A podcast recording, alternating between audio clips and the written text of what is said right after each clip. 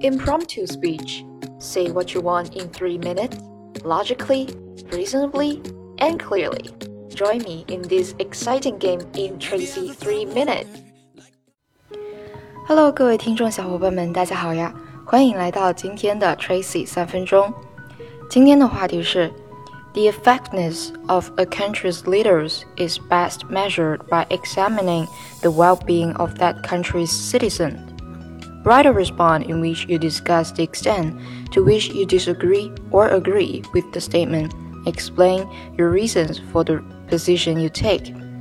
In developing and supporting your position, you should consider ways in which the statement might or might not hold true and explain how these considerations shape your position.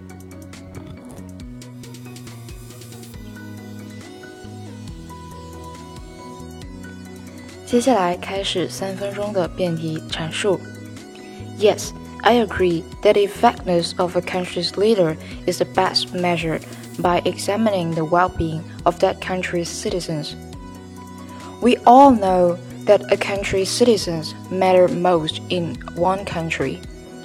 If a country don't have citizens, what else can it be? If a country don't have a citizen, it would be a aimless body without a soul. So, what is the well being of the citizens? From my perspective, I think it includes the wealth, the culture, the political right, and the economic development. Well being of a citizens, it means that people have the ability to purchase the things they want. People have the right to enjoy the culture that pleases them people have the right to vote who the alligator that they want. And people also have the right to see the country's economic development as their own economic development. Second of all, I think a country's leader for citizens' development, citizens' well being, is his own responsibility. These two kinds of components are help and develop for each other.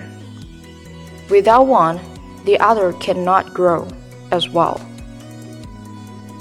A country leader should shoulder his responsibility for the citizens' well-being, as it also proves the country's leaders' ability that he has the, comp the competence to rule the country.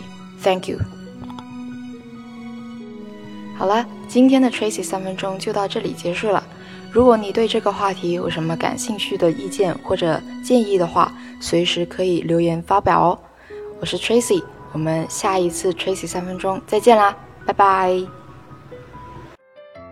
This podcast is from TT Tracy Talk.